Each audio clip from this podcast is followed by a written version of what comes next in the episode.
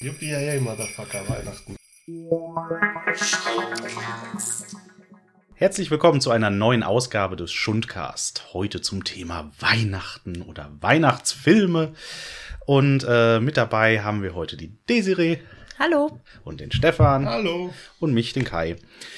Ja, und wir ähm, dachten, jetzt wo es wieder um die von zumindest vielen Menschen heißgeliebte Weihnachtszeit geht, ähm, beschäftigen uns auch mal damit, aber packen dann mal in die Filmkiste. Das heißt, wir gucken im Prinzip in Stefans riesiges DVD-Regal und ähm, holen alles daraus, was eine Zipfelmütze hat oder auch nicht.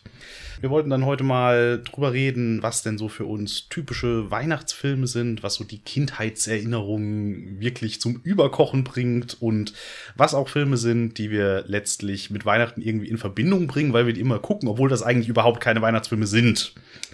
Ja, und die erste Frage wäre dann im Prinzip, Stefan, was ist denn für dich so dein typischer, quintessentieller Weihnachtsfilm? Also bei mir ist es tatsächlich der Film äh, Die Muppets Weihnachtsgeschichte. Das ist halt so ein Film, den ich auch so in, auch, auch erst so in den letzten zehn Jahren so richtig äh, lieben gelernt habe, muss ich halt sagen. Ich habe den, glaube ich, als Kind auch mal gesehen, aber ähm, nicht so nicht so exzessiv geguckt. Aber mittlerweile gucke ich den fast jedes Jahr und das ist halt ähm, die Muppets Weihnachtsgeschichte ist ja ähm, die Verfilmung der Dickens Weihnachtsgeschichte. Ja, Christmas also, Carol. The Christmas Carol. Heißt der im Original. Ebenezer Scrooge. Genau. Humbug. Humbug, genau. Und äh, das ist eigentlich die Version von äh, der Christmas Carol, die ich mittlerweile am liebsten gucke, weil die hat so ein, die hat so eine schöne Verspieltheit da drin. Die Muppets sind halt alle sind halt so lustig und das, das wird dann so von Gonzo als äh, Charles Dickens erzählt. Der ist dann mit Rizzo der Ratte unterwegs und die der passiert immer irgendwelche komischen Sachen, während sie die Geschichte erzählen und der Film ist mit Michael Caine als Ebenezer ja. Scrooge. Und das oh Gott, ist ja, eine, eine absolut fantastische Besetzung dafür. Und dieser Film macht einem halt immer so in diesen, in diese Festtagsstimmung rein. Es gibt dann auch immer diese Lieder, die gesungen werden und dazu halt dieser Muppets-Humor, der halt hier wirklich noch richtig gut funktioniert. Ich habe halt manchmal so ein paar Probleme, wenn ich halt andere Muppets-Produktionen sehe. Einige sind halt richtig gut und andere sind halt wirklich so. Uh. Und die Muppets Weihnachtsgeschichte ist wirklich ein, einer dieser fantastischen Filme mit, mit, den, mit Tiny Tim, dem Ach, kleinen, ja. dem kleinen Sohn von Kermit dem Frosch, der äh, ja schwer krank ist. Und hier, der hier auf der Schulter sitzt, die, auf dem DVD-Cover, ja. Dem DVD-Cover. Und naja, die Muppets Weihnachtsgeschichte, da geht es halt um Familie, um Zusammenhalt. Es geht halt darum, kein Arschloch zu sein, sondern einfach mal netter zueinander zu sein. Und das ist halt so dieses Weihnachtliche, was mir daran so gefällt. Das bringt mich dann direkt schon zu einem kleinen Exkurs, weil äh, Christmas Carol wurde ja hundertfach wahrscheinlich mittlerweile in irgendwelche Filme verwurstet und adaptiert und irgendwas anderes. Mhm. Ähm, dann kann ich nämlich direkt einen Film, den ich auf meiner Liste habe, mit reinbringen. Das ist nämlich Die Geister, die ich rief. Oh, den finde ich auch klasse. Ja, also äh, wer, wer ihn, äh, ja, magst du ihn sonst kurz er erzählen? Nee, fang du an. Mit Bill Murray und genau. Alfred Woodard.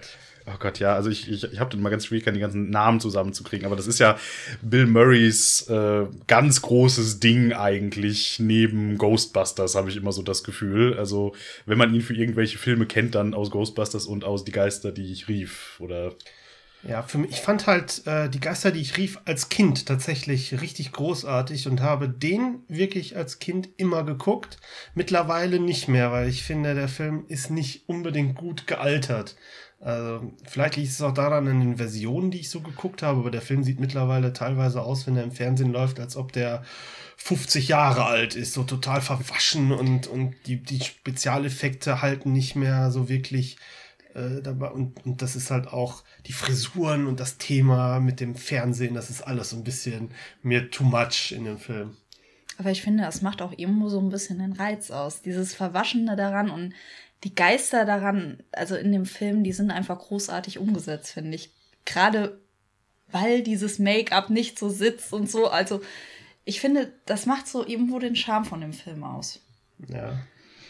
Also ich habe nicht mehr wirklich so die, also nicht so die die äh, Erinnerung daran. Ich erinnere mich nur noch an diese Szene, wo Bill Murray äh, diesen Weihnachtstrailer äh, schneidet und der halt so richtig, ich glaube, mit Krieg und Explosionen und, Ja, und äh, es ist halt so, er ist ja, Ja, so das war so, doch so ein ganz medienkritisches Ding, was die da noch mitmachen Ja, wollten. er ist halt ne? so ein TV-Sender-Boss. Ja, ja, ja, und der ja. will halt eigentlich nichts mit Weihnachten zu tun haben und äh, äh, die inszenieren dann, glaube ich, äh, die Weihnachtsgeschichte von Charles Dickens als Fernsehspiel, aber total abgespaced. Oder, oder, oder? Ja, Ja, ja, stimmt. in der Ich erinnere war mich auch, ja. ja, wir haben ja, wir haben es alle lieber so ganz auf dem Schirm. Also jetzt muss man, er hat mir schon fast wieder Lust, ihn zu gucken, finde ich. Ja, Ja, ja. ich habe auch äh, so als, als Vorbereitung für, für heute habe ich mir auch einfach mal nur so, so eine Klickstrecke im Internet mit den 30 besten Weihnachtsfilmen durchgeguckt und bei jedem zweiten Eintrag war ich dann so, ach ja, der, ach ja, der. Also es sind auch viele Filme, die, an die man sonst nie denkt, bis man sie wieder sieht um die Weihnachtszeit. Ein Bill Murray-Film, die ich eher so zur Weihnachtszeit gucken würde, ähm, hat sich äh, und täglich grüßt das Murmeltier so reingeschlichen. Ach Gott, ja. Oh. Der ist halt so, Der ist der, der hat zwar nicht so das Weihnachtsthema, aber der hat so, so Schnee und hat halt auch dieses schöne hier, der, der Typ, der nicht so richtig klarkommt äh, mit anderen Menschen und halt so ein, so ein Grumpy-Typ ist.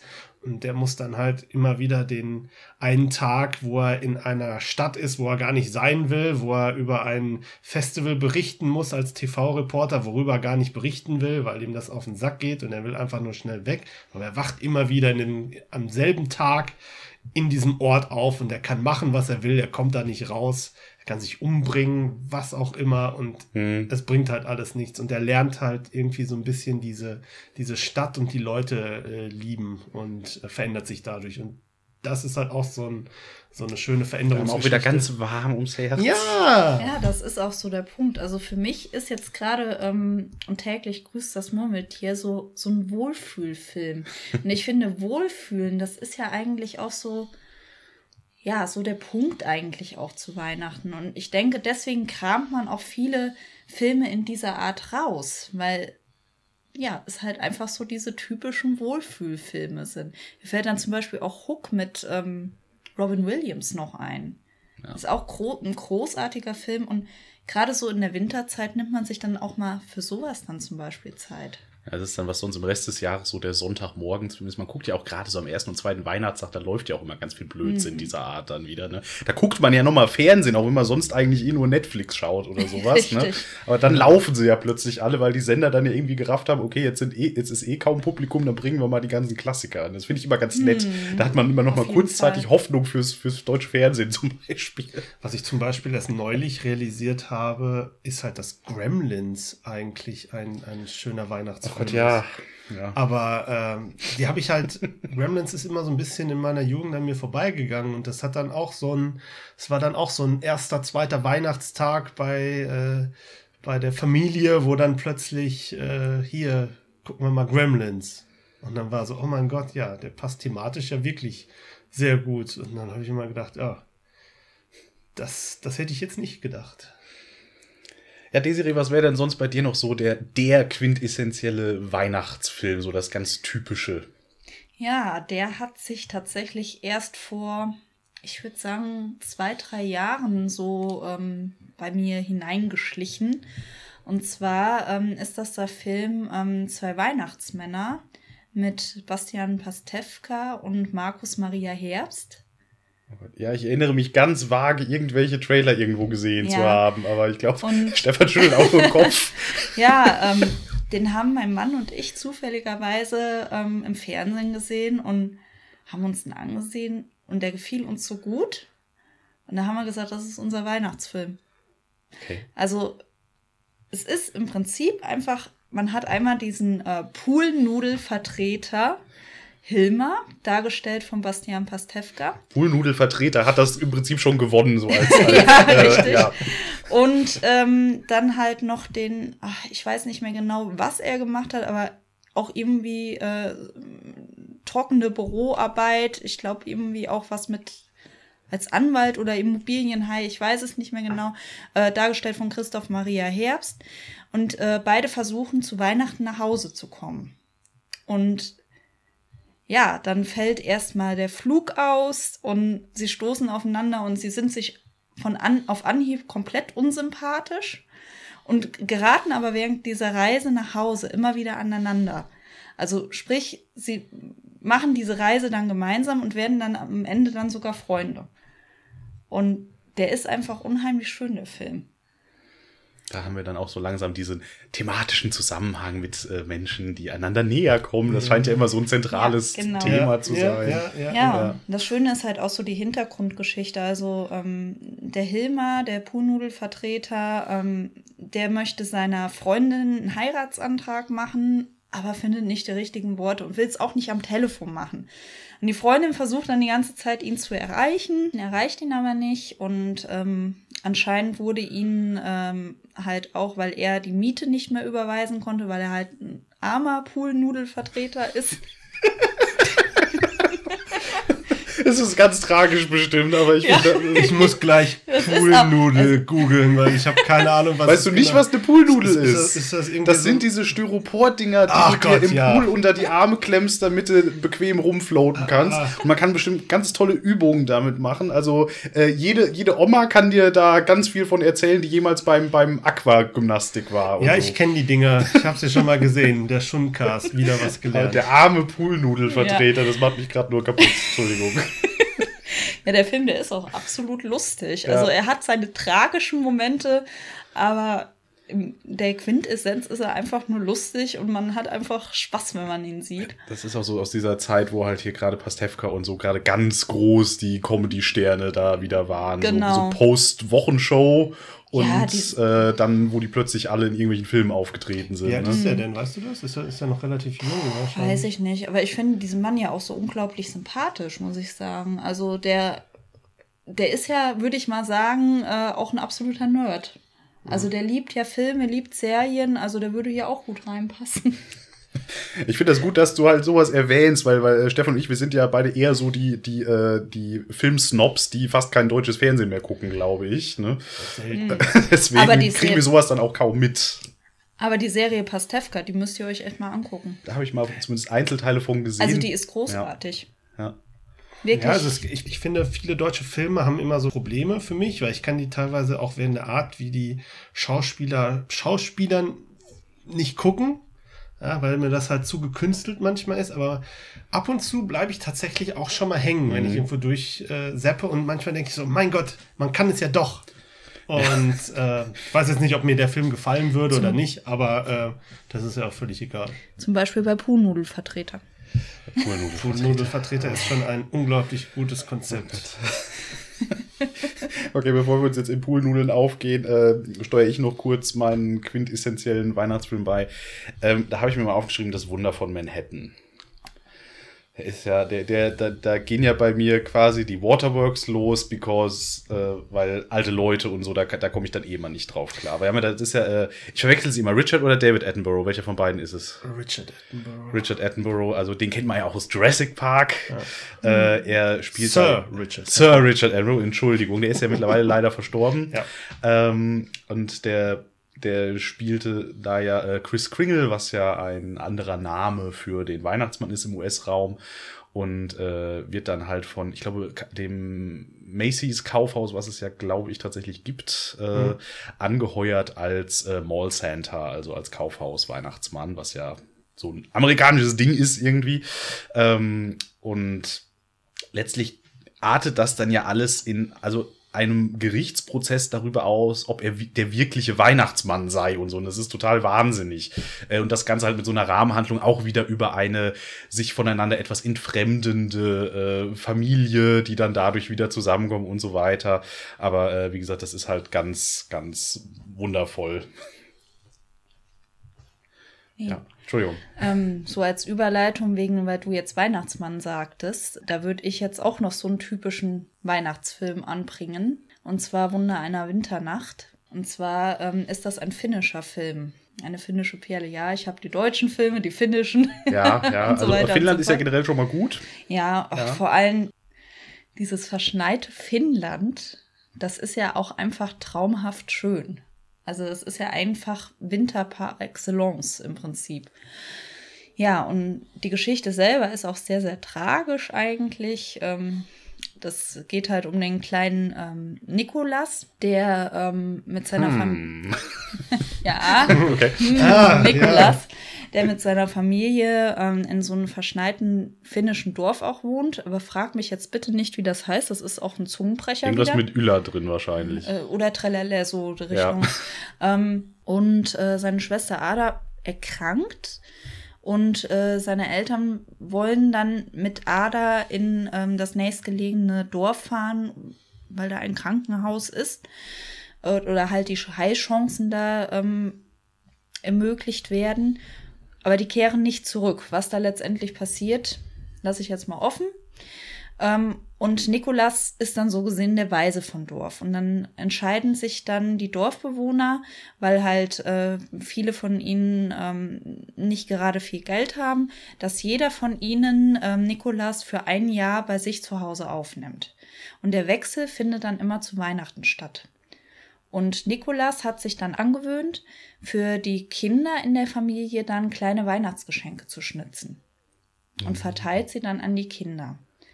Also ist er im Prinzip der kleine Nikolaus Nik Nikolas. Okay. Und er schmeißt auch eins von den Geschenken jedes äh, Jahr dann zu Weihnachten dann ins Meer für seine kleine Schwester Ada. Ach du liebe Güte. Also Tränen trüsend, Oh Gott, oh Gott, Oh ja. ja, ich habe und das runter. ist- ich hab den Film auch gesehen, der ist echt toll. Der, der geht einem Ja. so echt so ans, ans Herz. Ja. Ja. Es ist Ach halt so, Gott, oh, Gott. mein Gott. Oh mein Kriegt man schon Pipi in die Augen, wenn man nur die Zusammenfassung hört. Ja. Ja. Meine Güte. Nach dem witzigen Film Zwei Weihnachtsmänner Ja. unter, ein, unter einer Also Winternacht. Also Poolnudeln hat er also nicht geschnitzt. Ja. Nee, er leider hätte seiner nicht. Schwester eine Poolnudel ins Wasser werfen. Oh, okay. dann Ähm. hätte sie zurückschwimmen können vielleicht. Oder jetzt wird's makaber. Na gut. Oh Gott. Ja, das ist auch immer dieses ganze Spektrum der Weihnachtsfilme. Ähm, wir haben ja jetzt alles erstmal mehr so Filme genannt, die wir zum Teil auch erst in den letzten Jahren äh, für uns entdeckt haben. Aber wie ist das denn so mit, wenn ihr euch an eure Kindheit zurückerinnert? Das ist ja jetzt auch schon ein Weilchen her. Äh, Stefan, was war denn so der, der, der Kracher für, für Klein Stefan im Sauerland? Ich erinnere mich äh, immer an die Familie Heinz Becker Weihnachtsepisode. Ach du. Alle Jahre wieder. Die habe ich äh, immer beim Warten auf die Bescherung geguckt mit meinem Opa zusammen. Ja, der hat immer im Sessel gesessen und äh, dann haben wir immer darauf gewartet, dass der Baum umfällt. Weil wir haben die, wir hatten die halt jedes Jahr Man konnte die ja schon auswendig. Genau, ne? Oh genau. Und dann immer mit den, die Saarländer mögen das entschuldigen, aber wenn es dann immer heißt, du Heinz, der Baum kippt. Ach Quatsch, der kippt nicht.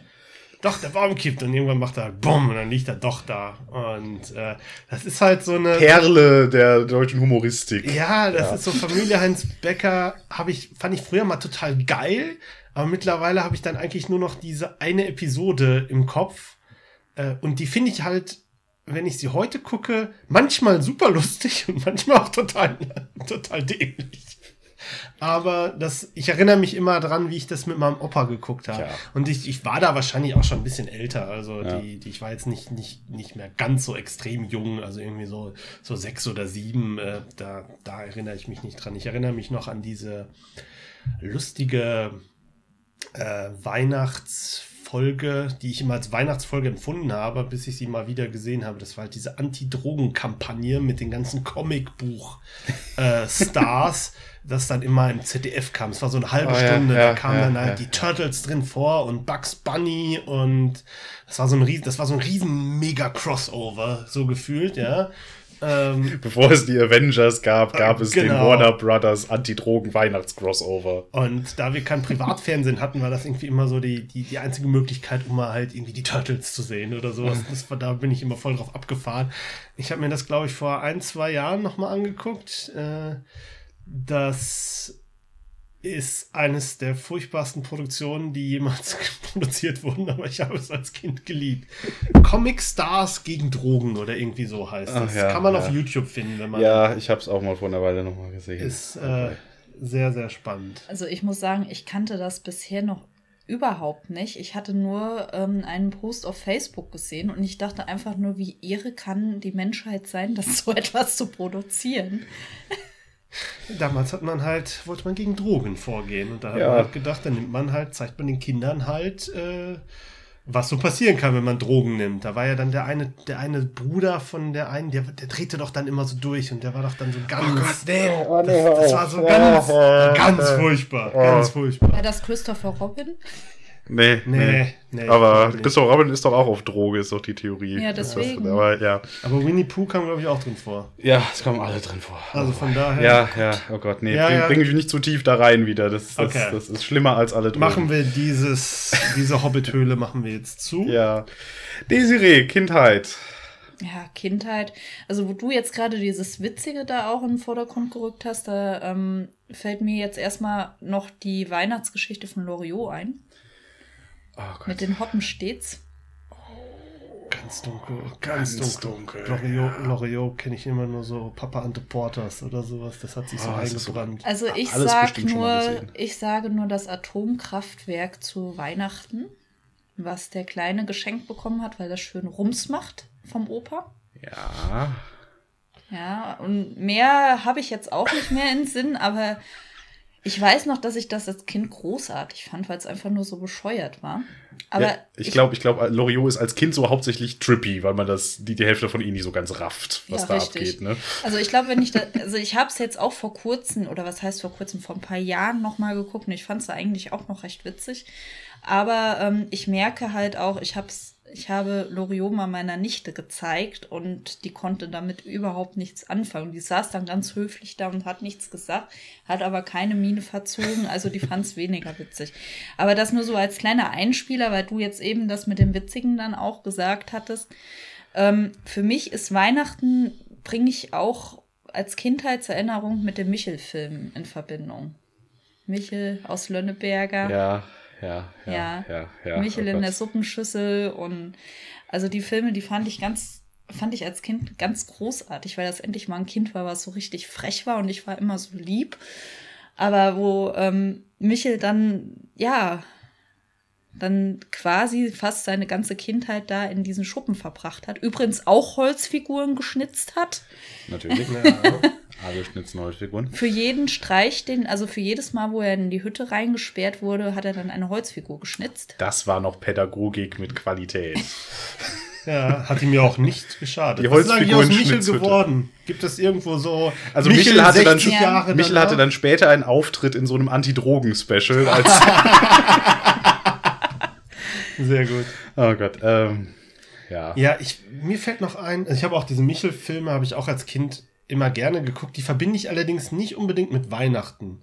Das ist, ich weiß halt nicht, warum, ähm, warum das halt so ist, aber Ich glaube, also sie, sie laufen da um die Zeit viel, aber Mhm. thematisch haben sie eigentlich nicht viel damit am Überhaupt Hut, nicht. ne? Ja. Ich glaube, es ist eine Weihnachtsfolge dabei, aber war das nicht sogar Michel mit der Suppenschüssel? Ich weiß es Ja, nicht ich mehr glaube, genau. ja. Also, wo sie auch Oh Weihnachten feiern.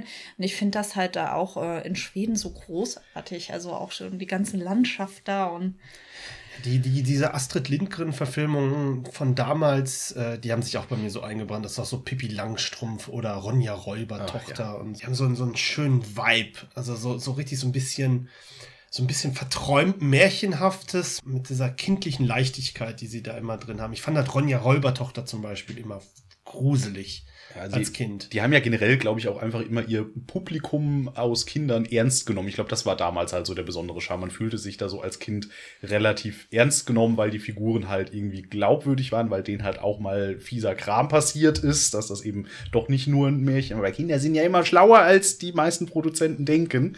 Die merken das ja, wenn man ihnen da versucht, irgendwas unterzujubeln. das Schlimme ist, heute würde diese Kinder dann tatsächlich als verhaltensauffällig gelten. Ja.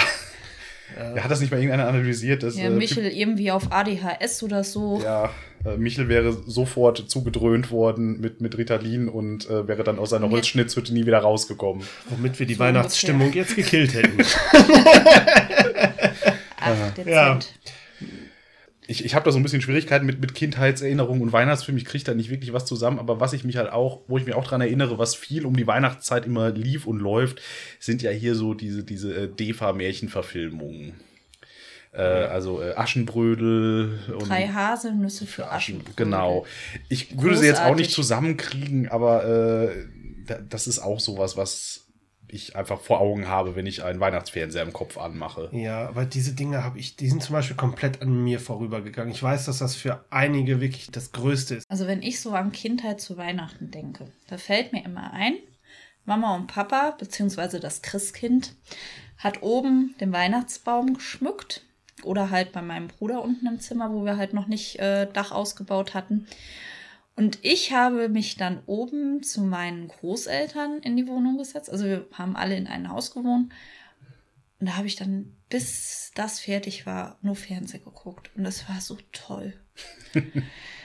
Weil ich habe sonst als Kind nicht viel Fernsehen geguckt, aber das war so diese Zeit. Und das habe ich so genossen. Da habe ich alles mitgenommen, was da kam. Irgendwelche Aladdin-Filme, die da, also ein Aladdin-Zeichentrickfilm lief dann damals noch, aber nicht der von Disney. Den habe ich sehr gerne geguckt. Oder ähm, halt auch diese Märchenfilme, die du eben erwähnt hast.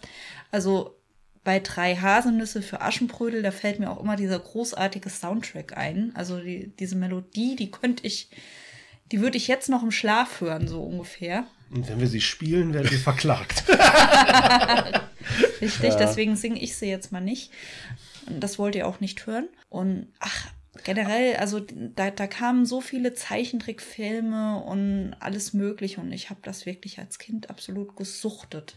Also so, solche Erinnerungen habe ich auch. Also ich weiß jetzt so, Heiligabend war immer so das Warten, bis man dann halt in die, in die Kirche konnte und bis es dann halt mal losgeht. Das war ja irgendwie ja. so ein, so ein Ding, das war immer, ha, es ist Weihnachten und dann hatte man aber immer noch so viel Stunden quasi auch wirklich totzuschlagen, weil, weil man als Kind auch nichts zu tun hatte zu Weihnachten. Ja, das war halt, alle waren im Stress und dann wurde Essen gekocht und äh, wir, wir sind ja nicht als Kinderarbeiter einge, eingeteilt worden, also hat man dann halt, wurde man dann halt vor dem Fernseher geparkt und dann. Äh, ich fand's herrlich. Ging es halt los. Ja, ich auch. Ich also, mag, dass man bei Stefan gerade so ganz hart merkt, dass er so richtig vom Dorf kommt. Da ist ja. man an Weihnachten noch in die Kirche gegangen und alles. Ja, gut, ich also, muss sagen, ich komme auch von Dorf, aber wir ja, ist ja auch immer mal so, mal so. In, wir sind nicht in die Kirche gegangen. Da, ja. da ja, bin ich das, auch ganz froh drüber. Das gehörte damals einfach dazu. Ja. Also, das war jetzt aber halt. Die Zeiten haben sich halt gewandelt. Das ist heutzutage ja. auch auf dem Dorf nicht mehr so. Nee, ach Gott, das ist generell. Ne? Aber es, es wird immer ganz interessant, weil das war bei uns, lief das halt immer. Also, ich, ich, ich, bin ja auch Einzelkind das heißt, äh, das war dann sowieso immer eine etwas entspanntere Nummer, weil man keine zwölf Geschwister hatte, die irgendwie äh, rumgenervt haben oder sowas. Ähm, wir hatten dann auch hier mehr Generationenhaus, aber nicht viel Verwandtschaft in der Nähe. Das heißt, das waren dann meistens nur wir. Da hatte man nicht mehr so diesen Auflauf an Leuten.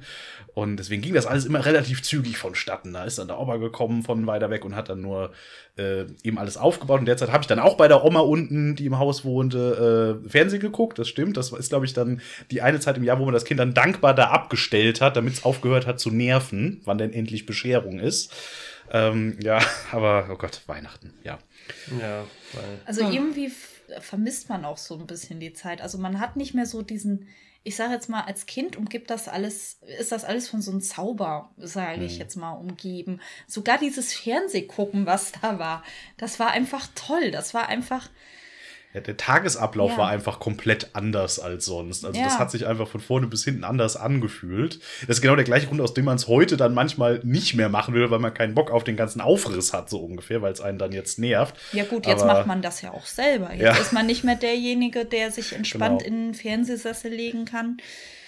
Ja. ja. Ja, aber es ist trotzdem dann, wenn man dann mal zusammensitzt oder sowas und hat, kommt dann immer trotzdem immer wieder. Dann denkt man sich so, ach ja, ist eigentlich doch ganz schön. Ja, also so, ja. soweit wir auch die Weihnachtsaktivitäten bei uns reduziert haben, so wenigstens mal an Heiligabend mal gemeinsam essen mit äh, der äh, erreichbaren Sippe ist dann doch noch drin. Auch wenn wir sonst eigentlich nichts mehr machen. Ja, ne? ja gut, da habe ich eigentlich immer noch Hoscher, sage ich jetzt ja, mal. Positives Hoscher ich finde es ja trotzdem schön. Also wir sind Heiligabend. Gehe ich persönlich zu meinen Eltern und mein Mann geht zu seiner Mutter nach Hause. Das hatten wir, haben wir uns darauf geeinigt, das machen wir so, bis wir Kinder haben. Und ähm, erste Weihnachten ähm, sind wir dann halt mit meiner äh, Familie dann noch unterwegs. Und ähm, dann nachmittags fahren wir dann zu meiner Schwiegermutter, weil die an dem Tag auch noch Geburtstag hat. Und zweite Weihnachten werde ich dann sehr wahrscheinlich dann auch mal was machen. Also mal Gulasch. Wo wir dann jetzt gerade so bei Familie sind und so und, und so, du, du sagst, du ihr teilt euch auf äh, zu Weihnachten. Äh, ich habe zum Beispiel auch Weihnachtsfilme angeheiratet. Die habe ich vorher nie geguckt, aber äh, seitdem ich dann halt bei meinen äh, Schwiegereltern war und, und bei meiner Frau jetzt, äh, die zum Beispiel Die schöne Bescherung mit Chevy Chase Ja. Ist so ein Film, den habe ich, hab ich glaube ich, bevor wir uns kannten, nie geguckt. Und seitdem wir uns kennen, jedes Jahr. Und Die Griswolds. die Griswolds, das ist, das ist der einzige Griswolds-Film, den ich wirklich gut gucken kann. Die anderen finde ich teilweise echt furchtbar, weil die so mit Stereotypen, Klischees überzogen sind. Wenn die schrillen vier auf Achse sind, ne? Das war ja immer die, äh, Tagline. die Tagline. Dieser Film heißt, ich habe hier die DVD vor mir, die heißt zwar Schöne Bescherung, aber da steht auch die schrillen vier Ja. drauf. Oder wie der Film äh, früher hieß, Hilfe, es weihnachtet sehr. Und äh, angelehnt an diesen Film Hilfe, die Amis kommen, weil dann halt die, ähm, die Griswolds in Europa Oh Gott, auf Europa deutsche Tour Titel, war. ja, ja, das war so ja. der erste Ja. Griswolds Vacation Film in, in Europa oder so. Und das ist ein Film, den gucke ich jedes Jahr. Das ist, selbst wenn wir ein absolut reduziertes Programm haben zu Weihnachten, die schöne Bescherung muss einmal geguckt werden, ansonsten äh, ist, ist das nichts. Ich finde das total witzig, dass du das sagst, dass du den Film so gesehen angeheiratet hast. Bei mir geht es ganz genauso. Ich kannte den Film bis dato nicht und mein Mann äh, hat den in, der, in seiner Familie wirklich auch jedes Jahr geguckt. Und dann vor ein paar Jahren wurde ich dann halt auch mal dazu genötigt und leider war ich an dem Tag nicht unbedingt so gut drauf und bin dabei eingeschlafen. Also ich glaube, ich muss ihm noch mal eine Chance geben, aber ähm, das ist auch so der Weihnachtsfilm von meinem Mann. Also wenn man den fragen würde, als erstes schöne Bescherung und dann zwei Weihnachtsmänner. Das Schöne an diesem Film ist ja, was der so repräsentiert. Also es ist ja diese, der, der ähm, Carl Griswold, gespielt von Chevy Chase, der will halt einfach so das perfekte Familienweihnachten machen, ja. Aber er hasst ja auch seine angeheiratete Familie und eigentlich ist ihm das alles, gehen die alle auf den Sack und die behandeln ihn ja auch nicht so besonders so, äh, so gut. Und äh, aber er will einfach sich in dieses, in die, er will dieses perfekte Weihnachten machen. Und eigentlich geht alles schief, was schief gehen kann bei seinen Bemühungen, aber am Ende kommen sie halt doch alle irgendwie zusammen und irgendwann ist am Ende dann halt doch so ein schönes Weihnachten, auch wenn gerade die Polizei äh, das äh, Haus gestürmt hat, weil sein Bruder, sein äh, Cousin äh, seinen Chef gekidnappt hat. Oh Gott, ja. Alles sehr. Ich erinnere mich immer nur an die Lichterketten-Szene, äh, wo er diese elaborate, riesige Lichterketten-Deko aufbaut und äh, dann seine Familie nach vorne holt und dann funktioniert die nicht. Und immer wenn die Familie gerade wieder reingegangen ist, legt dann im, in, in der Garage irgendwer einen Schalter um, der gar nichts damit zu tun hat. Und dann geht's plötzlich und er Genau. dreht völlig durch. Also das hat sich bei mir so eingebrannt, vielleicht auch, weil es so viele Glühbirnen hat.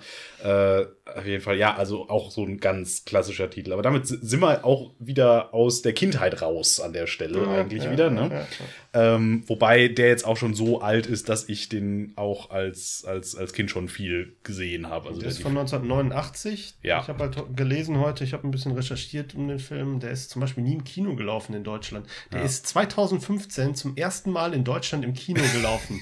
in, in einigen äh, Kinos. Das war seine Kinopremiere, was sehr lustig Großartig. ist. Aber der ist halt so ein Kultfilm geworden. Und äh, wenn man zum Beispiel jetzt in, in, in irgendeinen äh, DVD-Markt, Computerspielmarkt, ich nenne mal hier nicht die Marken, ähm, so reingeht, dann sieht man den Film auch zu Weihnachten immer als Blu-ray oder DVD äh, darum fliegen. Er hat halt zum Beispiel auch einen jungen Johnny Galecki. Kennt ihr ihn noch? Hier, Leonard aus ja. The Big Bang Oh Theory. nein, Er ja. ist, er, ist, er ist der kleine Sohn von Chevy Chase. Oh, nee. Das ist so eine seiner allerersten Rollen und es ist so großartig, ihn zu sehen da drin. Naja, viel gewachsen ist er ja seitdem wahrscheinlich auch nicht, oder? Nee, aber, aber er war schon, er hat das schon gut gemacht. Also die, die, diese Besetzung von den Griswolds, diese Kinder, die wurden ja immer gewechselt zwischen den Filmen. Und das ist auch die Besetzung der Kinder in diesem Film, ist somit das Beste, was sie hatten bei den Ist, da, ist das so der, der, der äh, anerkannte Filmkritiker-Konsens, dass das die besten Griswold-Kinder sind?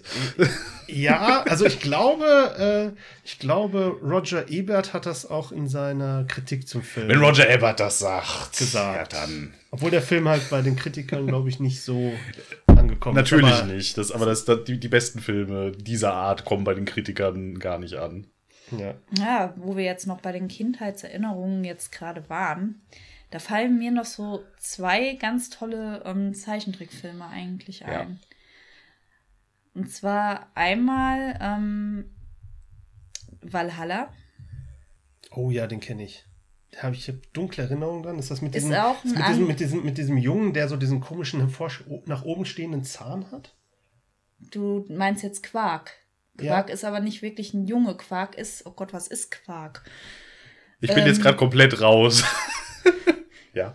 Ja, äh, ich glaube, Quark ist auch irgendwie so, so, so ein Kobold-Ding oder so. Der taucht auf einmal in den Film auf und ist da. Aber was Quark jetzt eigentlich ist, das weiß ich auch nicht. Ich freue mich, dass, dass er oder sie Quark heißt. Aber was passiert in Valhalla generell? Worum geht's da? Ja, Valhalla, da sind halt ähm, zwei äh, Kinder, die ähm, bei ihren Eltern leben und eines Tages kommt dann der Donnergott Thor angeflogen mit seinen Ziegen. Übrigens ganz großartig, auch im Deutschen gesprochen von Christopher Lee. Er muss dann halt äh, Rast in dieser Hütte machen und bietet dann halt als Dank ähm, seine Ziege zum Essen an. Und diese Ziege ist halt, hat halt diese Besonderheit, dass wenn man sie gegessen hat, dann diese Knochen in ein Tuch einwickelt und ähm, irgendwo hinlegt. Ich weiß nicht mehr genau, wie es war, ähm, dass die dann halt am nächsten Tag aufersteht. Man, da war aber halt äh, die Sache, dass man die Knochen nicht zerstören durfte. Und dann war dann zufälligerweise noch Loki da. Natürlich. Ja. Immer dasselbe. Loki. Verdammt, Tom Middleton. Ja, und Loki ist ja nun auch ähm, bei den Göttern, er ist ja dieser Trickser gewesen. Er ist ja nicht ganz böse, aber er ist halt ein Trickser, ne? Und äh, der hat dann zu den Jungen gesagt, Mensch, saug doch mal das Knochenmark aus, das schmeckt doch am besten. Und der Junge zerbricht natürlich den nicht. Knochen, wie es halt so ist. Und äh, die Ziege hinkt am nächsten Tag. Das fällt dann Thor auf. Der ist natürlich fuchsteufelswild, fragt, wer hat den Knochen genommen? Und ja, dann kommt raus, es war der Junge. Also nimmt er den Jungen mit und er muss jetzt halt auf äh, in Valhalla ähm, so gesehen äh, sein Hausdiener so gesehen sein. Und die Schwester kommt dann zufälligerweise auch mit. Aber so langsam klingelt es beim Plot auch irgendwie bei mir im Kopf. Aber Ich habe ihn gesehen, aber ich habe auch den Plot nicht mehr wirklich drauf. Ich erinnere Ja. mich wirklich nur noch an diesen, an dieses Bild dieser, dieser, der Quark, Quark? Ja, Quark. Wie, wie der, der, der spricht ja auch nicht richtig, ne? Nee, der spricht überhaupt nicht, meine Genau. ich. Also der taucht einfach eines Tages auf. Man, ich weiß gar nicht mehr warum. Er taucht einfach auf. Also Quark ist auf einmal da. Und was ist das Schöne an dem Film jetzt wirklich so? Also was ist so das, was, was so. Also ich höre in der Geschichte ja wieder so diese typischen Themen mit, ähm, weiß ich nicht, kalte Winternacht und Leute kehren irgendwo ein und äh, oder sowas Genau. raus. ne? Aber das ist auch einfach so, so, so eine schöne Kindheitserinnerung. Die Geschichte, die ist einfach unheimlich schön. Und es ist halt mal eine ganz andere Geschichte. Also jetzt, wenn man an Weihnachten denkt, denkt man ja auch so ein bisschen an Geschichte Christu und so weiter und so fort. Und das ist halt eher so in der Richtung so, ähm, ja, dieser germanische Glauben und so. Das ist mal was ganz anderes einfach. Also Ja. Ja, es ist was, es ist was es komplett hat, also, anderes. es hat ja auch so einen, so einen mythischen Charakter dann halt. Ja, das, genau. das Ganze, dieses Zauberhafte und es ist halt mehr ein Fantasy-Film, Genau. also als, als halt wirklich jetzt ein Weihnachtsfilm Mhm. im klassischen Sinne. Da kommt, da kommt ja kein Nikolaus drin vor und die feiern auch nicht Weihnachten Hm, oder sowas. Richtig. Und äh, aber das ist halt wahrscheinlich einfach so, ein- so ein Film, der thematisch sehr gut passt in, so, in die Weihnachtszeit rein, weil man halt. Ja, es ist auch irgendwie so ein Film gewesen, den man äh, auch ständig geguckt hat und den ich mir auch jetzt immer noch sehr gerne angucke. Und äh, da als zweiten, zweiten Zeichentrickfilm, und diesen Film gucke ich auch jetzt immer noch sehr, sehr gerne, ähm, Das letzte Einhorn. Natürlich. Und es, es passt halt auch, weil eben habe ich ja gesagt, wunderbar gesprochen von Christopher Lee wird äh, der Tor auch im Deutschen. Und wusstet ihr, dass König Haggard im Deutschen auch von Christopher Lee gesprochen wird? In das letzte Einhorn. In das letzte Einhorn. Nee, aber Christopher Lee, äh, ja, ich habe schon mal, ich habe ihn schon mal Deutsch sprechen hören, so in Interviews und da. Also schon- Christopher Lee hat ja insgesamt, also er ist ja auch leider äh, letztes Jahr gestorben. Ganz tragischer Verlust. Und äh, Christopher Lee hat, lass mich nicht lügen, sechs, sieben verschiedene Sprachen perfekt fließend gesprochen. Hat auch mit einer Metalband ähm, ähm, ein Lied gesungen zusammen in vier Sprachen. Ich glaube, die, mit dieser Band hat er sogar ein Weihnachtsalbum rausgebracht. Noch Ich in- meine auch, wie ist noch gar nicht so lang, ich weiß nicht, wie die heißen, aber ist auf jeden Fall nicht so lange her. Dann, das war dann auch so eine ganz obskure äh, Nachricht dann irgendwie zwischendurch, dass, ja, und hier ist jetzt das neue Weihnachtsalbum von Christopher Lee. Und wie hieß die Band jetzt? Rhapsody. Rhapsody. Achso, hat er das mit Rhapsody gemacht? Die gibt's ja, Ja. auch. Also, Achso, das war dann das nicht. Lied- Ah, okay. Und das ja. Lied heißt, ähm, ah, Wizard, irgendwas mit Wizard Stream. Also wenn es Rhapsody ist, dann ist es irgendwie so ähm, ähm, Fantasy-Zeugs, was, was äh, Herr der Ringe-Fans sich gerne anhören im Prinzip. Das ist so gen- genremäßig, wo die angesiedelt sind. Jetzt noch mal ganz kurz zu das letzte Einhorn. Warum eigentlich zu Weihnachten? Also es lief tatsächlich früher immer so zu Weihnachten. Da habe ich den Film kennengelernt und der Film schon alleine diese, diese ganze Atmosphäre da, die Musik, die ist unheimlich schön, ähm, von Amerika ja auch gesungen und also der ganze Film, der ist einfach so märchenhaft. Den so- finde ich fast noch märchenhafter als äh, jetzt die Märchen von Defa, sage ich jetzt mal. Ist das nicht auch so ein richtiger, so ein, so ein richtiger Trip? Oder, oder habe ich das jetzt falsch in Erinnerung? Also das hat so- er ist sehr bunt und düster und alles. Und Der ist sehr, also ich Ja. würde sagen, das richtige Wort für diesen Film ist wirklich melancholisch. Hm. Also, Ja, ich habe halt, ich, ich muss halt sagen, ähm, das letzte Einhorn ist ein Film, den ich mal gesehen habe. Vielleicht auch, glaube ich, zweimal, aber ähm, als Kind hat er mich nicht wirklich packen können. Vielleicht war ich, vielleicht war ich einfach, entweder war ich zu jung oder ähm, ich konnte mich irgendwie nicht so drauf einlassen und habe den daraufhin dann halt auch immer irgendwie gemieden, wenn er kam. Deswegen ist das zum Beispiel etwas, was sich bei mir überhaupt nicht verfestigt hat. Aber ähm, sollte ich eigentlich mal nachholen. Also den sollte ich mal wieder als Erwachsener mal gucken. vielleicht hattest du als Kind auch Angst davor. Ganz doof gesagt, weil ähm, da sind manche der war fies, Szenen. das habe ich auch noch so im Also Kopf. manche ja. Szenen waren da wirklich, äh, ähm, wirklich erschreckend. Also ich durfte den auch tatsächlich erst gucken, wo ich ein bisschen älter war. Ähm, weil ich sag nur äh, Mami Fortuna mit ihrem Mitternachtszirkus und äh, diesen Kreaturen, die da drin waren. Und Mami Fortuna sah schon ganz schrecklich aus. Und dann noch der äh, Vogel, äh, die, nee, die Harpie, die da noch war, die sah, oh, also Was will ich denn auch noch mal gucken? es ist, es ist, ich würde mittlerweile sagen, es ist eigentlich kein Film für Kinder. Es ist tatsächlich eher ein Zeichentrickfilm für Erwachsene. Ja, das würde es erklären. Ich glaube, ich kann mich auch daran erinnern, dass er mir gruselig vorkam. Es sei denn, eine Szene, die ist wirklich großartig, da denke ich jetzt heute noch dran, und zwar der Schmetterling. Erinnert ihr euch an den Schmetterling? Nein. Nee. Der Schmetterling sagt ja im Endeffekt ähm, den letzten Einhorn, dass es das letzte ist. Daraufhin geht es ja auf Reisen. Und der Schmetterling wird gesprochen von Frank Zander. Oh Gott. Frank Zander. Frank Zander. Frank Zander habe ich immer nur mit dem Titelmusik von Teenage Mutant Ninja Turtles. Also ist das der Film, in dem Christopher Lee und Frank Zander beide Sprechrollen haben? Richtig. Da- Das, das muss man auch erstmal. Äh, Ja, Das also können nur die 80er. ja. ganz ehrlich, also von den Synchronsprechern her ist dieser Film einfach großartig. Ja, das ist ähm, auch so ein Ding. Diese früheren Synchronisationen, das sind auch welche, die ich mir heutzutage teilweise auch wirklich gut anhören kann. Richtig. Wo ich halt, wo man einfach sieht, da, da ist halt noch das mit Herzblut da dran. Die sind vielleicht nicht unbedingt eins zu eins übersetzt oder sowas, aber äh, die haben noch so markante Stimmen da teilweise. Und Frank Zander hat schon eine, eine geile Stimme, ne? das Ja, muss mal Ja. sagen, solange wir halt nicht singen. Und Chris, er, das muss man dazu sagen, er singt da auch als Schmetterling. Also er singt da irgendwelche Lieder, ähm, Floskeln hintereinander. Ähm, auf der grünen Wiese habe ich sie gefragt, Oh Gott. ob sie mich noch liebte. Ja, hat sie gesagt. Oh Gott, das klingelt ganz vage. Ja.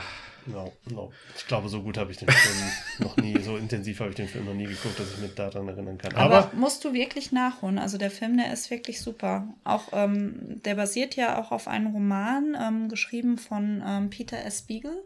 Und äh, den habe ich halt ähm, auch schon mal gelesen. Ähm, auch wirklich lesenswert, muss ich sagen, aber ähm, zum Teil gefällt mir tatsächlich die filmische Umsetzung besser. Ist nicht so langatmig. Dann, das letzte Einhorn ist ja jetzt auch wieder ähm, inhaltlich eigentlich nicht so weihnachtsrelevant. Ne? Ist also auch wieder was, was halt zur Weihnachtszeit läuft, was thematisch gut reinpasst. Ähm, aber dann gibt es ja auch noch die Filme, die ähm, weder inhaltlich mit Weihnachten zu tun haben, noch so wirklich in diese warm ums Herz äh, Kategorie passen, die man ja auch so mit Weihnachten im assoziiert.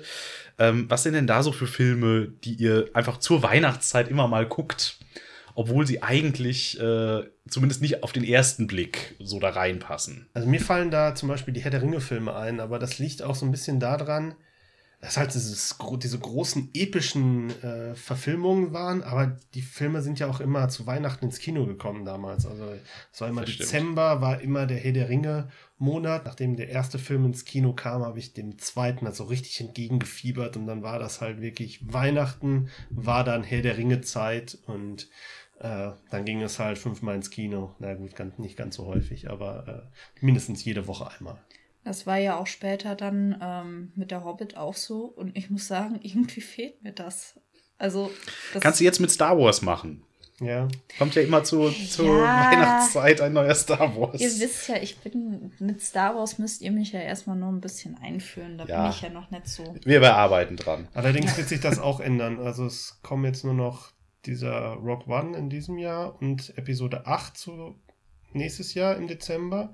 Und danach äh, wollen die, die, die Star Wars-Filme in den Mai wieder verfrachten, so wie es ursprünglich okay. angedacht war, weil ja. der Mai war eigentlich mal der Star Wars-Monat früher. Ja. Und das war jetzt einfach nur so eine, so eine Ausnahme, weil sie ein bisschen mehr Zeit brauchten, um den Episode 7 fertig zu machen. Aber dann gibt es bestimmt wieder eine neue Franchise, die wir dann zu Weihnachten gucken können. Ja, es gab immer so. Schön wär's. Es gab immer so ein paar Filme, die sich auf, die versucht haben, sich auf diesen Spot von Herr der Ringe zu setzen. Aber so wirklich gelungen ist es halt, jetzt würde ich sagen, eher wirklich nur Star Wars. Ja, ähm, Harry Potter ist es bei mir. Ähm, der, wann kamen die denn immer ins Kino ungefähr? Das, das war auch so zum Jahresende hin, aber das, die waren, waren, das variierte. Das variierte, hart, ne? Ja. Also ich erinnere mich nur, ich war mal bei in einer Premierenwoche tatsächlich im, im verschneiten London für einen Harry Potter Film. Ähm, sind wir extra dahin gefahren. Ja, der, der erste kam, glaube ich, so im November ins Kino mhm. und der zweite dann auch. Und danach war das dann ein bisschen äh, da, danach kamen die nicht mehr so in diesem Jahresrhythmus mhm. raus und dann sind die auch teilweise, glaube ich, irgendwann im, im Juli mal angelaufen. Ich glaube, der letzte Harry Potter-Film, der kam im Juli, weil der lief nämlich parallel zu so einem Transformers-Film, als ich den, als ich das irgendwie gesehen habe. Und die, das war, die Transformers-Filme sind keine Weihnachtsfilme. Naja, es glitzert alles ganz viel. Es glitzert alles und alles explodiert. Genau. Wie, wie, wie halt, wie halt so das typische familiäre Weihnachten ja. überall. Aber äh, tatsächlich, äh, wir, wir gucken daheim um die Weihnachtszeit rum viel Harry Potter. Das mag damit zusammenhängen, dass diverse Privatsender gerne in die Weihnachtszeit äh, nochmal so einen Harry Potter-Marathon bringen, wo sie dann jede Woche quasi einen Teil zeigen und dann schaltet man da immer so rein und bleibt dann wieder hängen, wieder zum zehnten Mal. Mhm. Ähm, aber ich finde auch, die passen so ein bisschen thematisch in die Schiene. Ne? Also zumindest gerade die, die, die ersten Filme, wo es ja auch sehr viel um den armen Harry geht, der in bei seinen schrecklichen, schrecklichen äh, Adoptivtanten, Onkeln rum, bei den Dursleys rumhängen muss und dann halt äh, in, in Hogwarts ist dann so märchenhaft und dann hat er Freunde und das passt dann auch so wieder um diese warm ums Herz Schiene, trotz aller Abenteuer. Und man hat ja auch immer Jahreszeiten in den Filmen, das heißt, es kam auch immer mal mindestens eine Stelle vor, wo es wieder geschneit hat. Ja. Meistens sogar ein Weihnachtsbaum, Weihnachtsszene. Genau. Und natürlich die Festessen. Ja, stimmt. Oh ja das große Weihnachtsfestessen haben sie ja sowieso dann auch immer noch dabei, ja. Ich kann dir da auch wirklich voll zustimmen. Also zum Beispiel gerade die ersten beiden Filme von Chris Columbus. Ich glaube, das sind diejenigen, die für mich am ehesten noch dieses weihnachtliche Flair haben. Die, die späteren sind mir teilweise so ein bisschen zu durchgestylt, weil dann halt so ein paar andere Regisseure da drin mhm. waren, die das dann ein bisschen grittiger machen wollten und halt so ein bisschen diesen, diesen Zuckerguss der so über den ersten zwei Filmen noch so drüber liegt, weil die Kinder da ja wirklich noch mhm. ganz klein waren und da ist das Drama noch nicht so ausgeprägt und äh, die, die beiden Filme, mit denen musste ich immer so ein bisschen warm werden. Das hat immer ein bisschen gebraucht. Die fand ich, glaube ich, damals, als sie ins Kino kam, fand ich den ersten irgendwie okay, aber auch irgendwie doof. Und im Nachhinein finde ich den halt auch sehr, sehr schön. Halt auch als einfach so als Feel-Good-Movie. Mhm. Und äh, aber Herr der, Herr, Herr der Ringe ist bei, bei uns, glaube ich, eher so die Filme, die wir dann mal zu Weihnachten, vielleicht wahrscheinlich so zwischen den Tagen mal so rausholen. Ja. Dann, wenn man halt Zeit totschlagen muss, dann passt das ganz gut.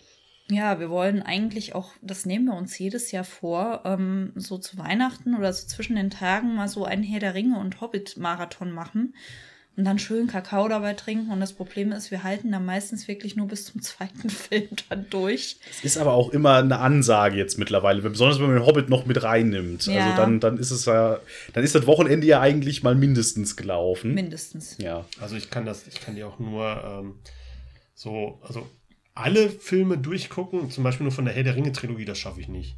Also da gucken wir halt den ersten, dann können wir auch noch den zweiten hinterher gucken, aber dann müssen wir eine Nacht drüber schlafen und dann kann man halt am anderen Tag noch den, den dritten gucken, das geht. Ich habe auch damals ein Double-Feature im Kino mal mitgemacht, aber da, als der zweite Teil ins Kino kam, aber da hatte ich den ersten auch schon so häufig gesehen, dass ich, naja, auch sehr stark mit meiner Müdigkeit kämpfen musste, weil ich eigentlich nur den zweiten sehen wollte.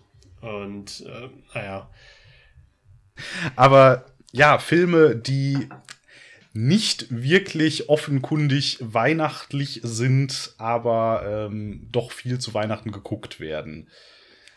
Desiree, hast du noch einen? Also mir würde da noch, ähm, wobei ich das ähm, auch eher als einen Wohlfühlfilm Mhm. einordnen würde, würde mir da noch Big Fish von Tim Burton einfallen. Auch ein ganz großartiger Film, wo es auch ähm, um Erzählen und Abschied nehmen und äh, Fantasie und vielen skurrile, äh, viele skurrile ähm, Figuren geht und also wirklich ein ganz großartiger Film. Ja. Der hat ja auch so ein bisschen so diese Selbstfindungsschiene so im Gesamtplot Genau. drin, was also halt es auch ist wieder ja, ist. Ne? es, es ist ja im Prinzip so, ähm, dass der Vater von den, ähm, von einem der Protagonisten im Sterben liegt, wenn ich das richtig Ja. im Hinterkopf habe. Und äh, dieser hat halt seinen Sohn immer sehr viele Geschichten über sein Leben erzählt und sehr übertriebene sehr Geschichten, übertriebene ja. Geschichten und äh, halt auch magische Geschichten. Und ja, der Sohn will Abschied von seinem Vater nehmen und sagt sich, ich kenne meinen Vater eigentlich überhaupt nicht richtig, weil ich nur diese märchenhaften Geschichten von ihm kenne, aber nicht meinen Vater selbst. Ja, und den Plot möchte ich jetzt mal dahinter nicht verraten, weil ähm, Im ganz groben geht es halt darum, dass er so ein bisschen versucht, diese Geschichten nachzuvollziehen. Ja, auch. genau. Also diese Menschen und äh, ja schon. Aber was er jetzt halt da letztendlich bei rausfindet, das werde ich jetzt aber nicht verraten. Das soll jeder so für weil man sich sieht, äh, rausfinden. Ich glaube, der, der Vater wird dann in, so, in der jüngeren Variante von Hugh McGregor gespielt Ja, und der genau. ist ganz wunderbar in dem Film. Der, und der Film ist halt so ein, ich glaube, so ein, so ein Episoden-Road-Movie. Ne? Man Ja. geht immer an verschiedene neue, an, an neue Orte, wo, wo er neue Leute kennenlernt und wo man dann halt immer so eine, immer solche kleinen fantastischen Elemente hat. Richtig. Und äh, im Prinzip bekommen wir als Zuschauer diese Geschichten, die der Vater seinem Sohn immer erzählt hat, filmisch präsentiert. Richtig. Und am Endeffekt bleibt halt, im Endeffekt muss man sich halt so ein bisschen selbst den Reim daraus machen, was das, was Ja, das, das- halt bedeutet. Und das, da steckt auch immer, in jeder Geschichte steckt auch irgendwie immer was drin.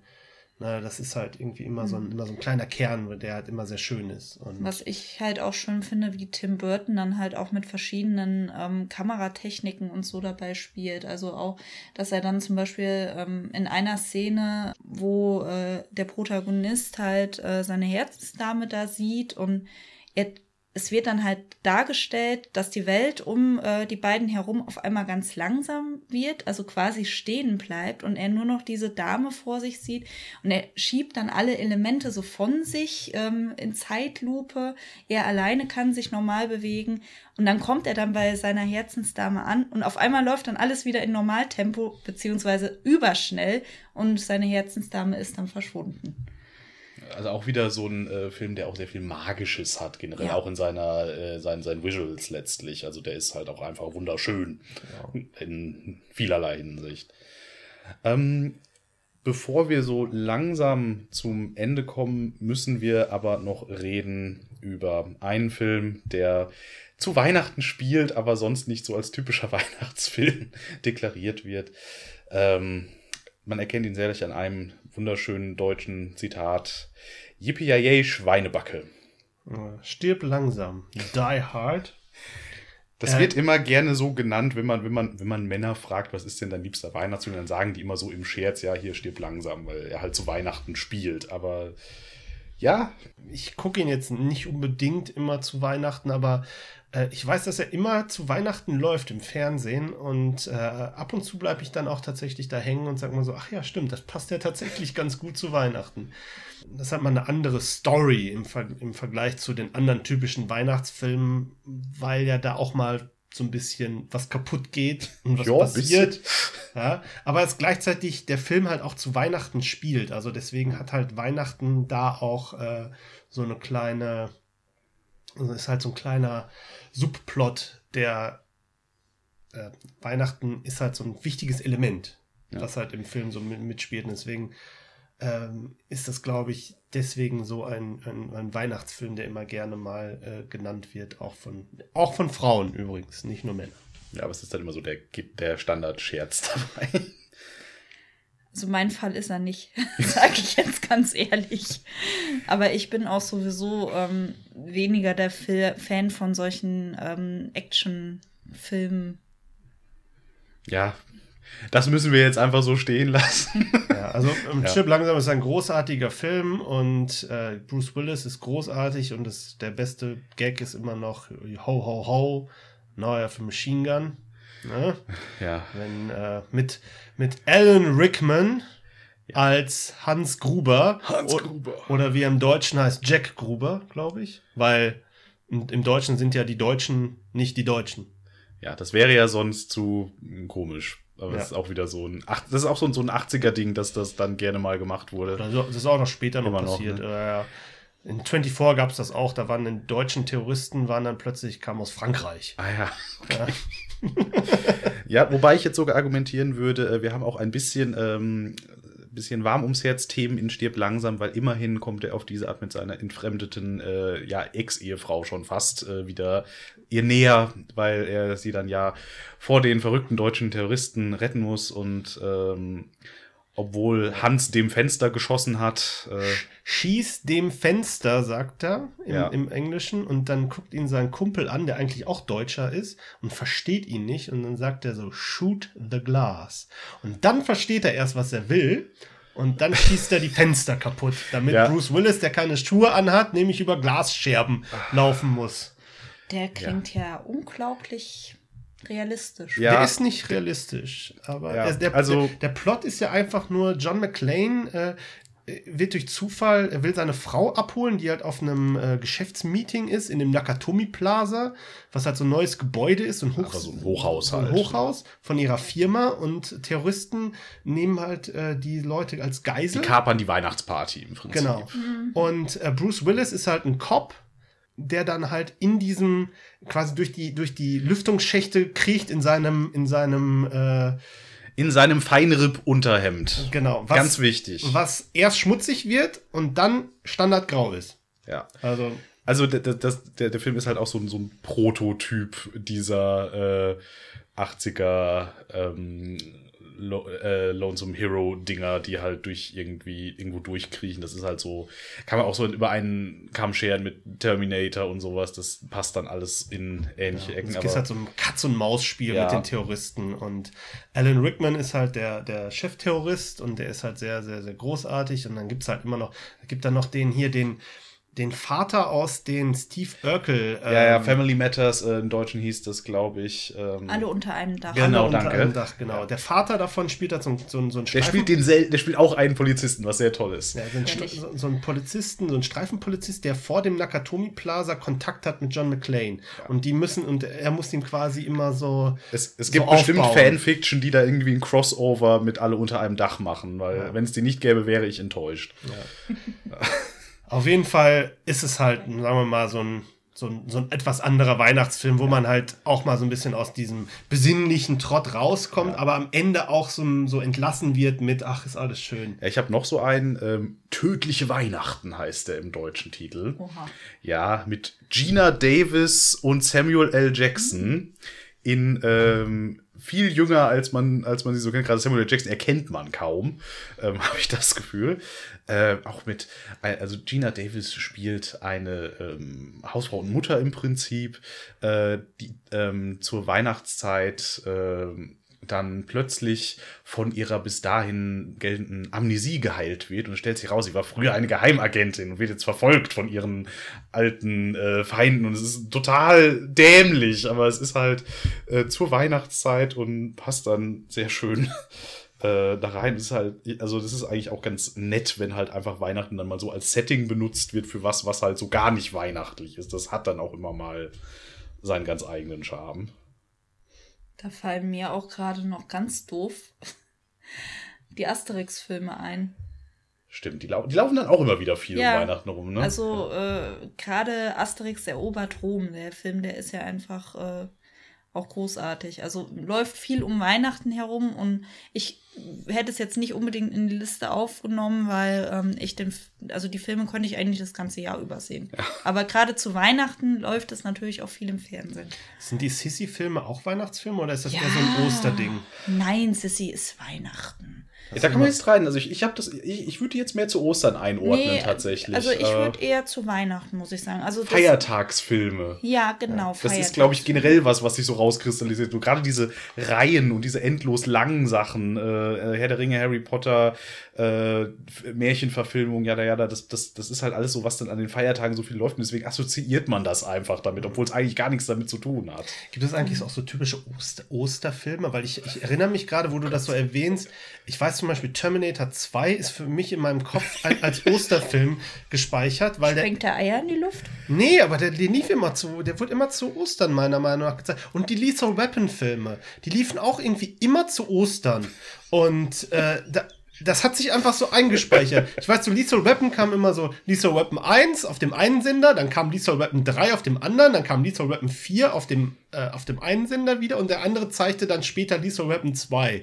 Das war immer so ganz komisch durcheinander gewürfelt, weil die Filme auf, ganz, auf jeder Sender zeigte einen Lethal Weapon Film. Großartig. Also, und, äh, naja, Osterfilme. nee, also Osterfilme, also ich glaube, da wäre ich beim Podcast, wenn wir da einen machen, raus, weil da würde mir jetzt persönlich überhaupt nichts einfallen, außer jetzt irgendwelche. Gibt es Hasenfilme? Ja, es gab diesen, oh Gott, es Hasen, gab diesen, diesen Film mit, diesen Film mit äh, James Marston, glaube ich, und der Kaylee Cucho, die, die auch die Penny spielt ja, in äh, The Big ja. Bang Theory. Hop.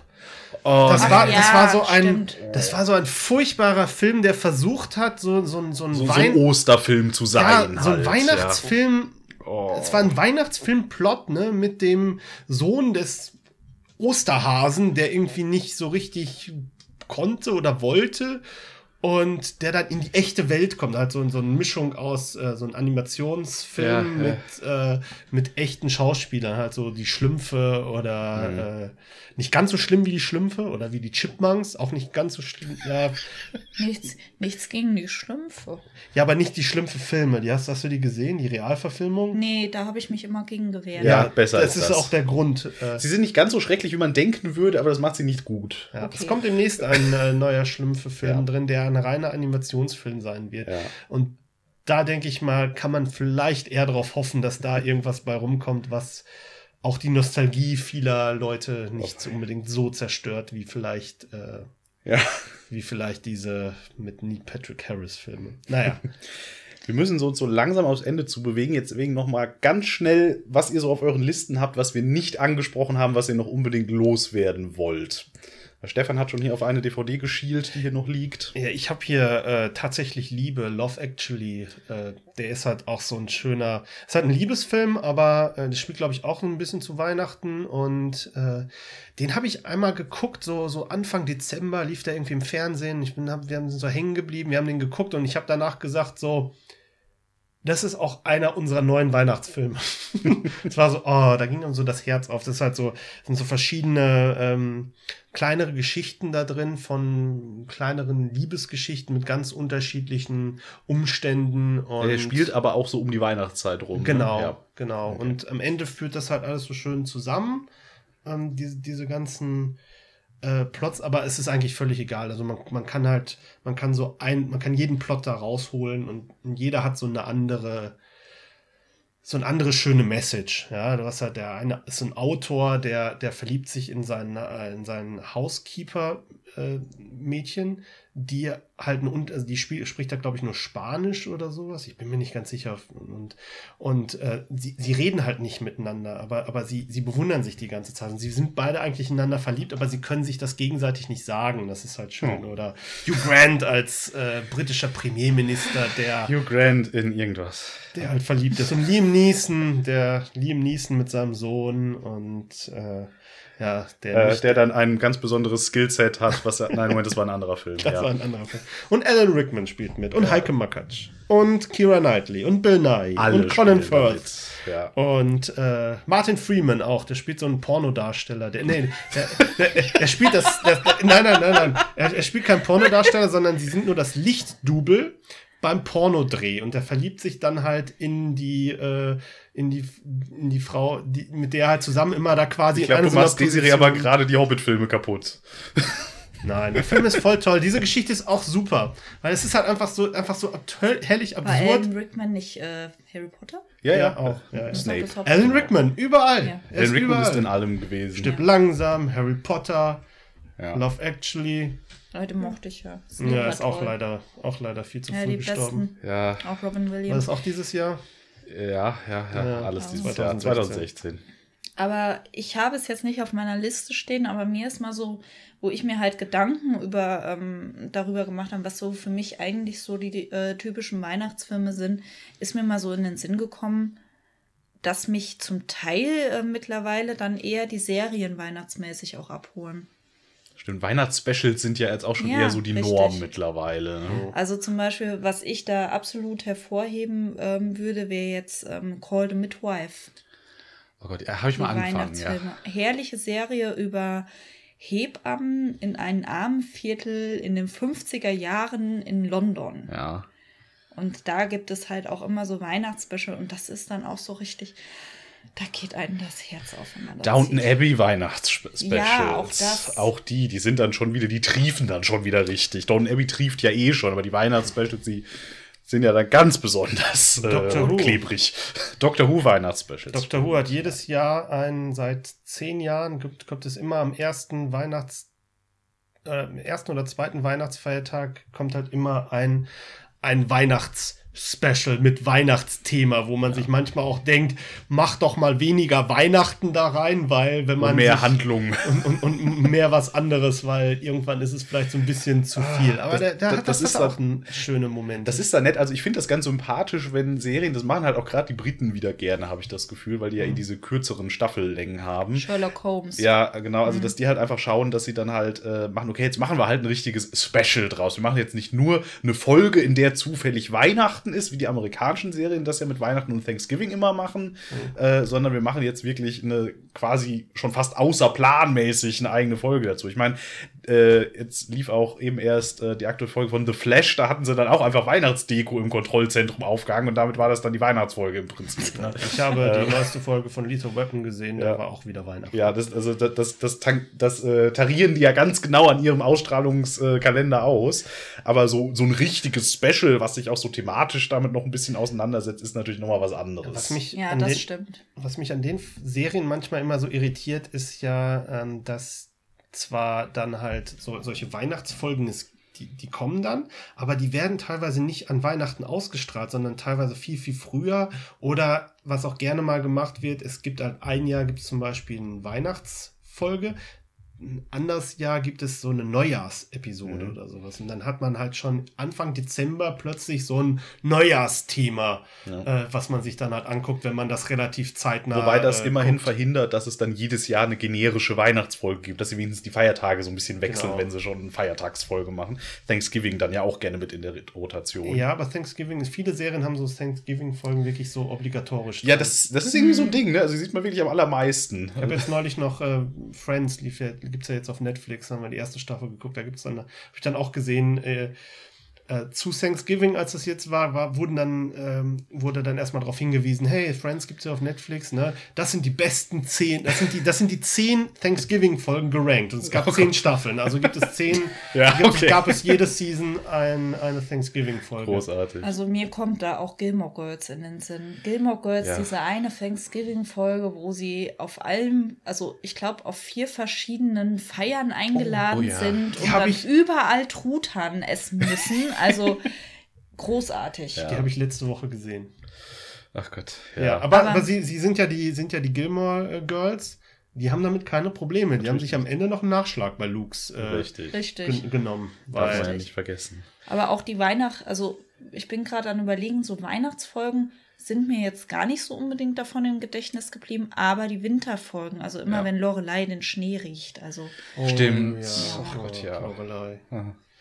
Ja, aber wie gesagt, ich habe ja die Familie Heinz Becker Weihnachtsepisode auch schon äh, erwähnt. Also das Ja, ist ja, das ist ja so ein, so ein, so ein, so ein Ritual, was, Äh, was, wo, wo, wo sie dann auch, wo Sender dann auch tatsächlich diese Weihnachtsfolge jedes Jahr zu Weihnachten auch rausholen. Also äh, gerade weil das ja so ein öffentlich-rechtliches Ding ist, konnte man diese Folge teilweise fünf, sechs Mal gucken an, Heil an Heiligabend, weil dann halt die ARD zeigte das dann halt um 18 Uhr und äh, der WDR um, um 21.30 Uhr und dazwischen kam das dann noch auf äh, ganz vielen anderen Kanälen des öffentlich-rechtlichen Weihnachten die Rundfunks. Zeit, wo alle Fernsehsender einfach sagen, fuck this shit, wir machen jetzt irgendwas mit Ja, unserem Konserve. Sendeplan. Also ich höre, dass ihr da zum Teil recht negativ, also in Anführungsstrichen negativ von redet. Also ich kann euch wirklich empfehlen, guckt euch die Weihnachtsspecials oder generell die Serie Call the Midwife an. Ja. Ne, das ist, Also es ist, ich sage auch dazu, es ist keine Frauenserie. Nee, Also ich hab die da schon ein paar Folgen von gesehen. Mir ist das auch völlig Aber ich egal. war noch in Downton Abbey, da wollte ich nie noch sowas in der Richtung. Okay, das kann ich nachvollziehen. Aber ich würde tatsächlich sagen, Call the Midwife ist besser als Downton Abbey. Ja. Auch wenn mich da vielleicht jetzt sehr viele Fans Da- steinigen Downton werden. Abbey ist, ist völlig durch eigentlich. Cold Midwife ist, glaube ich, irgendwas, was insgesamt realistischer ist von gesamten Ding. Ich bin da mit Downton Abbey nie reingekommen. Das Einzige, was ich von Downton Abbey kenne, ist, wie Happy Hogan in Iron Man 3 äh, in seinem Bett liegt äh, und äh, äh, Downton Abbey gucken muss. Ja, aber immerhin Downton Abbey hat's, hat's ins Marvel-Universum geschafft. Also das Mhm. ist auch, auch schon mal gut. Und zu den Simpsons. Stimmt. Oh Gott. Äh, bei denen hatte es doch so einen komischen Namen. Äh, Ach, ich hab's vergessen. Ist egal. Art. Was Aber halt auch völlig abstrus äh, britisch-adelig klingt. Mhm, Aber das Intro war äh, relativ gleich gemacht. Ja. Also war herrlich. So, jetzt noch kurz meine, ähm, meine Honorable Mentions quasi, die ich noch hier stehen habe. Ähm, nicht zu vergessen, äh, nochmal Tim Burton, Nightmare Before Christmas. Natürlich. Hat man immer mehr auf dem Schirm als Halloween-Ding erstmal, finde ich. Äh, aber letztlich eigentlich halt ja auch als, als äh, Weihnachtsfilm. Ist ja beides. Das ist ja das Großartige an dem Film. Der ist ja wirklich beides. Er ist äh, schön weird für Halloween und gleichzeitig funktioniert er aber als Weihnachtsfilm. Also das ist halt ein herrlicher Hybrid. Das ist auch Ähm, bei uns ab und zu mal in der Rotation drin. ja. Aber der rotiert auch manches Jahr auch schon mal raus. Ja. Kann ich auch mal ähm, noch empfehlen, sich da von bei der Special Edition mal noch das Bonusmaterial davon anzuhören, weil da liest nämlich äh, Christopher Lee das Gedicht. Schon wieder Ja, Christopher Lee ist Oh einfach allgegenwärtig, genauso wie Alan Rickman. ja. Ja. Ähm, und natürlich muss ich noch erwähnen, Kevin allein zu Haus. Oh ja. Man kann ihn eigentlich nicht mehr sehen, aber eigentlich gehört er auf jede Liste dieser Art drauf. Man Jetzt- kann nicht ignorieren, leider. Jetzt wurde ihn, jetzt wurde ihn erwähnt, äh, das ist Kindheit. Das ist halt ne, Das ja, ist meine Kindheit. Also, also jetzt, wo ich es halt wieder sage, muss ich sagen, okay, den habe ich auch damals als Kind tausendmal gesehen. Der war ja auch cool damals. einfach. Ja, doch, ich auch. der ist also, auch gut. Das ist Ja. halt so eine, ist halt so eine. Der erste hat halt auch noch das Flair. Ja. Im zweiten kommt halt Donald Trump drin vor, deswegen mag ich den nicht. Ich komme ja davor, ich weiß es gar nicht. Ja, mehr. Ja, Ja, ja, ja. Äh, Donald Trump, ich, ich habe das Bild neulich noch gesehen, das ist, wird ja, Ja. jetzt wieder rumgereicht. Ne? Oh Gott.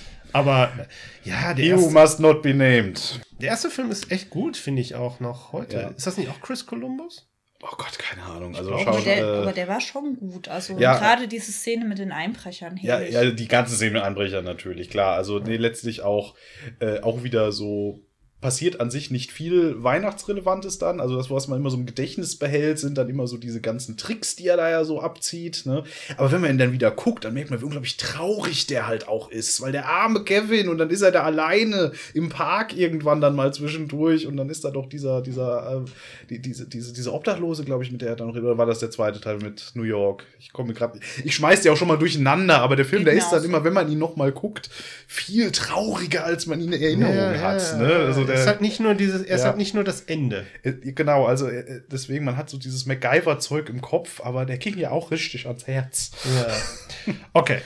ja, ähm, damit würde ich aber auch sagen, haben wir jetzt ganz, ganz viel über Weihnachten gesprochen.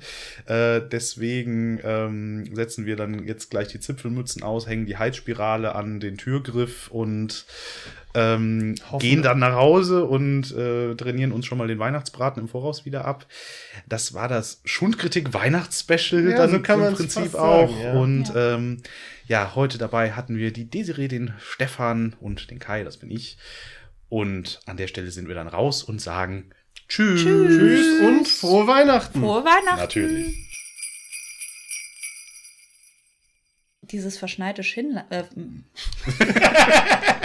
da ist unser Outtake. Yes! Dieses verschneite Schinnland.